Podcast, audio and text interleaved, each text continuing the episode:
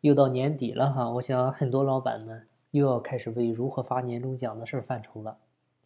在我调研的很多企业里面呢，就如何发放年终奖，哎，几乎是百分之九十九的企业没有自己的体系标准，大部分呢都是老板自己来拍脑袋来定。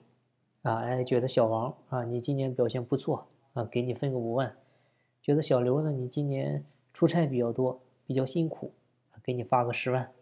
啊，所有的奖金发放都是凭感觉，而且呢，基本就是老板一个人说了算，啊，那这么分钱呢？刚开始的时候，短期效果会非常明显，就大家手里拿到钱呢都会很兴奋啊，因为都是属于工资外的收入嘛，类似于属于天外之财啊，不在计划内的收入，所以呢都会很高兴。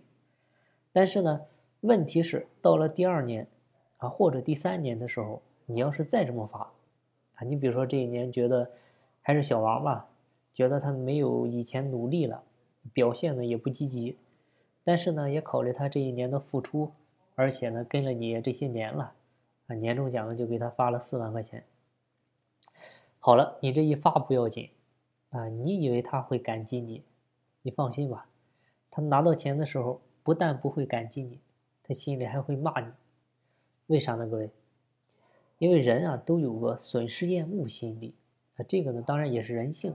你去年发了五万给他，那他就相当于自己内心他有了一个自己的标准，啊，你虽然觉得小王今年表现不好，但是在他看来呢，他今年的工作这个任务呢，相较于去年那是多了不少，而且呢每天也是累死累活的，啊，关键公司的利润比之前还是越来越高了。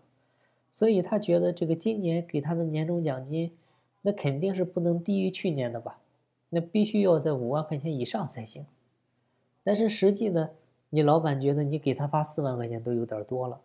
所以你看，你发了个年终奖，反倒是没起到激励作用啊！你想小王拿的那四万块钱，他心里会咋想？他想的肯定是：我辛辛苦苦干了一年，给你拼命啊，你才给我四万块钱，比去年都少。好吧，那我明年我肯定是能偷懒的就偷懒了，所以你这钱发的还不如不发呢。所以关于年终奖的发放呢，千万不要老板老板自己这个拍脑袋就决定了啊！你别包红包啊，私下里给他们。你放心吧，你跟每个人说了，别跟别人说哈。他出去你办公室的门他全公司的人拿了多少钱，他们都知道了啊，就蒙着你老板不知道。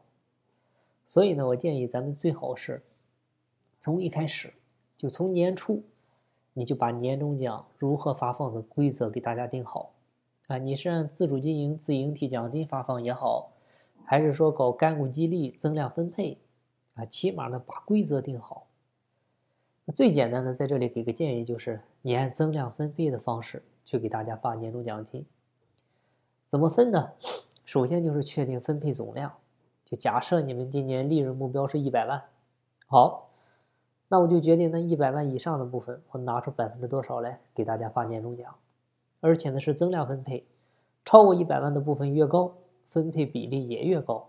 你比如一百万到一百二十万的，拿出百分之五十来分；一百二十万到一百五十万的，拿出百分之六十来分；一百五十万到两百万的，拿出百分之八十来分。